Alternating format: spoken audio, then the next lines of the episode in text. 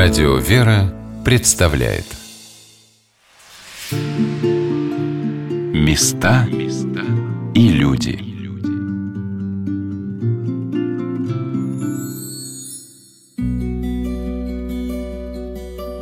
Каждое время выбирает своих героев. Долгие годы после Отечественной войны 1812 года и после Великой Отечественной войны в России самыми почитаемыми людьми, на которых равнялось юное поколение, были люди военные, защитники Отечества. Так было и после Куликовской битвы, и после Ледового побоища. Так будет всегда. Имена героев, отдавших свою жизнь, проливших свою кровь за Родину, золотыми буквами вписаны в нашу историю. Но есть на земле невидимые ратники, выбравшие свой путь, взяв в руки не железное оружие, а меч духовный, Слово Божие – и броню духовную, самые лучшие христианские добродетели, милосердие, сострадание, любовь к людям.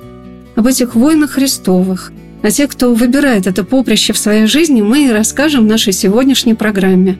Здравствуйте, дорогие друзья! У микрофона Анна Шалыгина. Сегодня наше путешествие лежит в Курский край, там, где в одном из живописнейших мест города Курска, в Знаменской роще, расположена Курская православная духовная семинария – Правда, встретились мне будущие воины Христовы не с мечами и стрелами, а с внушительными по размеру метлами, готовя свое заповедное место к празднику Пасхи, Воскресения Христова. Вот чем поделился воспитанник второго курса Дмитрий Королев – вы семинарист? Да, конечно. Второго курса бакалавриата. А что это значит? То вот вы с метлами тут? А, это значит, что мы потихонечку, потихонечку подкрадываемся к Пасхе. Что значит, надо свою территорию приводить в порядок. Это значит, что, ну, все-таки, так как мы здесь остались, значит, мы должны блюсти за свою территорию все-таки. Мы в ответе за тех, кого приручили, так сказать. Мы эту территорию под себя же приручили. Обжили уже это место? Конечно, очень хорошее живописное место. Знаменская роща. Так называется место, где в наши дни расположена Курская православная духовная семинария. Это практически центр города, но своей уединенностью, особенной атмосферой, оно заметно отличается от других курских районов. Дело в том, что эта территория еще с XVIII века принадлежала Курским архиереям. Здесь находился скит, расположенного в городе, Знаменского монастыря. Ректор семинарии архимандрит Симеон Томачинский рассказал об уникальности этого места – для воспитания будущих пастырей. Семинария была в городе раньше, исторически. Вообще уже Курской семинарии больше 200 лет. Но она никогда на этом месте не была. Но, с другой стороны, это место, оно всегда было церковным, потому что еще в конце 18 века оно было выделено как загородная резиденция архиерея. Здесь всегда был храм домовый, раз где мы с вами находимся. Был дом архиерея и его домовый храм. На фотографиях мы видим вот эти колонны. Здесь вот видно такая аллея липовая, как раз по которой вот был въезд сюда, в эту усадьбу. Она не случайно называется Знаменская роща, да, в честь главной святыни Соловьиного края, иконы Знамени. Курской коренной. Здесь был скит Знаменского монастыря. То есть эта территория она освящена молитвами уже многовековыми, можно сказать. Ну, в советское время понятно, что здесь был закрыто и был санаторий. Вначале это был обкомовский санаторий, такой, можно сказать, элитный. Что видите, как тут прекрасно, деревья, белки бегают, животные, даже всякие зайчики приходят, птички поют. Поэтому, конечно, для семинария идеальное, наверное, место. Я не знаю, есть ли вообще у кого-то такие прекрасные просторы, как у нас. Передана это была территория где-то в 2003 году при покойном митрополите Ювенале, который был тогда управляющим Курской епархии. Вот он добился возвращения этой территории церкви, епархии. Это было очень непросто, потому что тоже захватывали территорию, депутаты какие-то свои домики строили. Но вот он сумел, так, такой был человек, казак он был, сумел добиться, сумел договориться с властью. И это вернули церкви, и тогда владыка Евналий принял решение здесь сделать семинарию прекрасное место для подготовки священников со всех сторон. Потому здесь и свой храм, свое богослужение, где они же опять-таки поют, читают помогают в алтаре и так далее. Здесь своя кухня, где они дежурят, где они своим братьев обслуживают, моют посуду и так далее. Свои дома, наша роща замечательная. Здесь же у нас нет никаких рабочих, там уборщиц, все сами делают. Собственно, ну вот ребята, получается, ухаживают за своим большим домом. Я думаю, это все вместе очень большое оказывает воздействие воспитательное. Мы приехали в Курск, когда улицы города опустели, все учебные заведения были закрыты, воспитанники семинарии перешли на дистанционное обучение, разъехавшись по домам. Ежедневный насыщенный ритм учебного процесса заменили тишина и пустота коридоров. Наша беседа с отцом Семеном коснулась многих сторон семинарской жизни, и, конечно, мне захотелось спросить батюшку об уникальности Курской семинарии, чем она отличается от других духовных школ.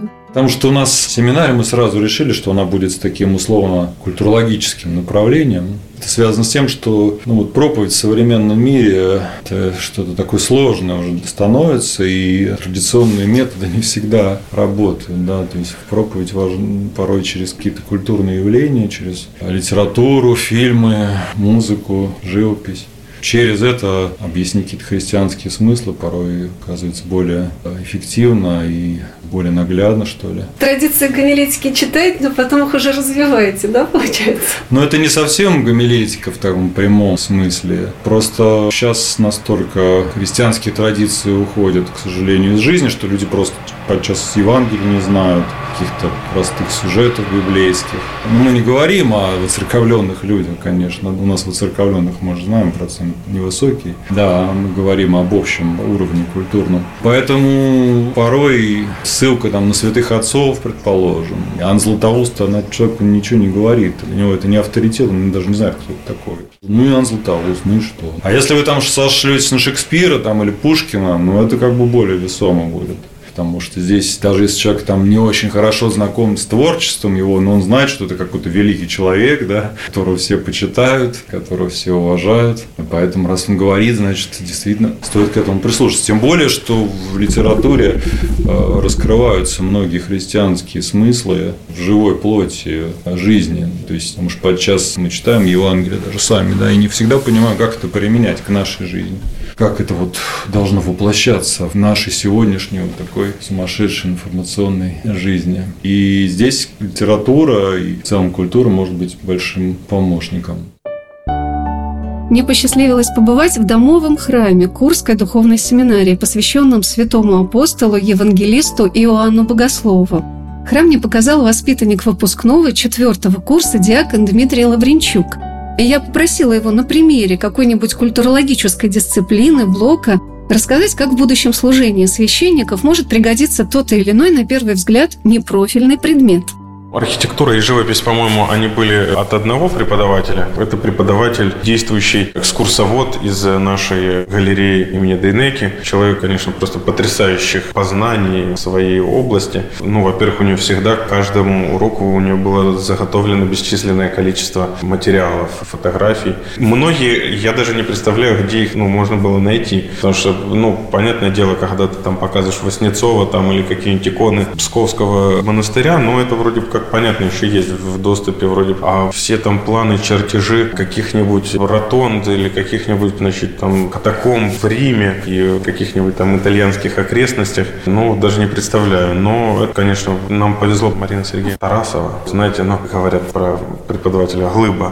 То есть вот э, человек, который может рассказывать, рассказывать и рассказывать, потому что это, это действительно очень интересно. И символическую часть, и историческую часть, и техническую часть. Человек настолько настолько на высоком уровне подавал информацию, что только благодарности ей можно. Но я не думал, что я, в принципе, столкнусь с этим, когда поступал в семинарию. Ну, я думал, что меня будет ждать, вот, значит, просто предметы такие, как богослужебный устав, пение, значит, священное писание Ветхого Завета, Нового Завета. Но вот эта вот культурологическая направленность, она тоже отчасти создает вот эту атмосферу, насыщает информационное пространство студентов таким каким-то правильным контентом, то есть учитывая вот в наше время, когда все сидят в социальных сетях, в интернете, и, естественно, каждый смотрит, кто хочет, какие хочет фильмы, значит, там, какие хочет книги, то, конечно же, услышать от авторитетных людей, услышать, увидеть, прочитать, так сказать, достойные памятники культуры, это очень необходимо. Мне, скажем, повезло, как-то так в детстве доводилось побывать и, и в театре, и в филармонии, и в кое-каких поездках бывал. А, скажем, ребята, которые, ну, не имели возможности возможности там даже дальше куда-нибудь в Курской области съездить, там, ну, или хотя бы там, значит, ну, Москвы.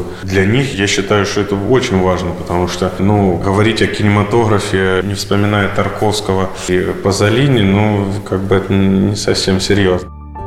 Мне показалось, что большим интересом пользуется у ребят культурологический предмет по истории кино. Недавно смотрели фильм с отцом Семеном, буквально позавчера вечером про Жанну Дарк. Я никогда не знал, кто это Жанна Дарк. Я слышал Жанна Дарк, Жанна Дарк. Что значит культурологическая направленность? Все-таки у нас раскрывают такой потенциал еще, как, ну не кинокритики, конечно, мы здесь, но дают нам, как бы помогают вот эту точку зрения, которая есть в кино, ее раскрыть для себя. То есть многие не понимают, что не смотрят даже. А вот отец Семен, так как он нас и преподает здесь по этой направленности, он помогает открыть этот потенциал все-таки фильм увидеть не со стороны какого-то простого зрителя, а все-таки оттуда что-то еще и вынести. Ведь обычно посмотришь фильм, да что там, любовь там, морковь там, вначале все плохо, в конце все хорошо. Ну не всегда, конечно, так бывает, но все-таки открывает нам этот взгляд особый какой. Отец ректор раскрыл на примере одного из известных фильмов, как ребята учатся, знакомясь с произведениями культуры и искусства, делать правильные, перспективные выводы. Ну, там мы смотрим и Курасау, там и Тарковского, действительно какие-то классические произведения. В основном, конечно, мы выбираем то, что связано ну, с нашей тематикой или каким-то образом может быть полезно будущему священнику. То есть, ну, не все подряд, естественно. Ну, и потом умение анализировать, говорить о фильме. Ведь вот мы с вами говорили, инструментарий нужен. Да, как-то нужно же не просто, опять-таки, нравится, не нравится. Ну, например, каждый год мы смотрим обязательно 2 февраля День сурка. Но он же потрясающий христианский фильм да, как мы можем, мы творцы своей жизни, как мы можем, чем мы можем наполнить содержание своей жизни, совершенно по-разному. А можем это расточать, а можем делать это позитивным, жизнеутверждающим. Вот эту череду как бы повторяющихся дней. И, в общем-то, очень интересные дискуссии у нас потом были, и разговор, но главное впечатление, которое он оставляет, которое тебя побуждает к какому-то развитию, к творчеству, к заботе о людях.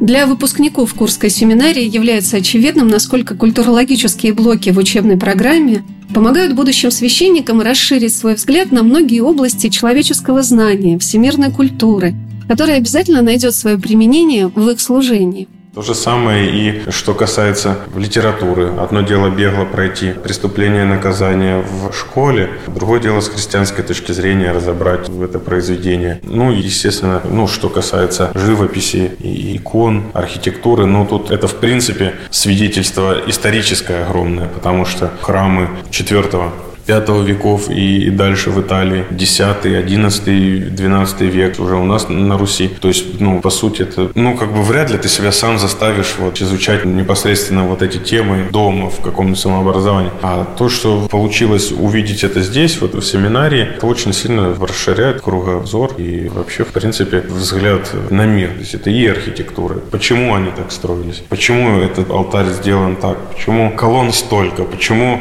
там окон столько? Как лучше значит, звук распространяется в храме, э, почему катакомбы такие, почему пытались что-то изобразить на стенах. Вот эти все причинно-следственные цепочки, они же дают понимание того, как развивалась культура и именно христианская культура, потому что по сути, все 2000 лет в Европе это, ну, это же развитие культуры, ну, оно просто симбиоз как бы христианства и послания Христа э, и желание людей творить. Вот этот синтез проявления творческой воли человека и того, что нам своей жизнью, смертью, воскресением подарил Христос. Меня удивили слова ректора о том, что предметы культурологической направленности включают не только то, что создано, является уже историей, архитектуры, живописи, литературы и кино, но и то, что было сформировано в качестве идей человечества – Понятно, что у нас основной упор и главный предмет – это традиционный цикл и богословских дисциплин, и изучение Священного Писания, и толкование его, и патрология, то есть изучение святых отцов, и упомянутая гомилетика, э, и история церкви. То есть культурология – это некое приложение к этому всему, потому что ну, мы знаем, есть семинарии, например, Волгородская, там, с миссионерским уклоном, есть там вот Казанская семинария, там больше акцент делается на межрелигиозном религиозном сотрудничестве, поскольку это исламский регион. Кто-то еще находит какое-то свое направление. Ну, а нам показалось, что вот это было бы интересно и важно для современного мира. Поэтому у нас есть просто дополнительные спецкурсы. История литературы, история живописи, история музыки, история кино. Ну, и история идей еще такой. Идей? Да. Ну, это, скажем, философия просто. Она изучает историю философских направлений. Это более так академическая дисциплина, где многое, может быть, не так важно для нас сегодня. А история идеи – это, скажем, можно какую-то взять какой-то концепт, да, там, страдания, там, да, или совесть, или любовь, да, и вот разобрать, что о нем думали там древние, как об этом писали, как это понимается в культуре мировой, и как это понимается в христианстве. Потому что, ну, действительно, здесь всегда вспоминаю замечательные слова Вестина философа, мученика, да, святого первых веков христианства, где он говорит, что все, что сказано кем-нибудь когда-нибудь хорошего, принадлежит нам, христианам. Поэтому мы вот должны это действительно освоить и сделать своим, вступить в права наследства в это великое христианское сокровище, стать настоящими наследниками не на словах, а именно, чтобы мы вступили в права, поняли, что это наше все. И оно нам помогает, потому что ну, на самом деле мы берем мировую культуру, она на 90% христианская. Просто это надо ну, как-то раскрыть, объяснить. Это более такая сложная задача, конечно, чем просто, скажем, проповедь традиционная. Ну, мы же не ищем легких путей. Места и люди.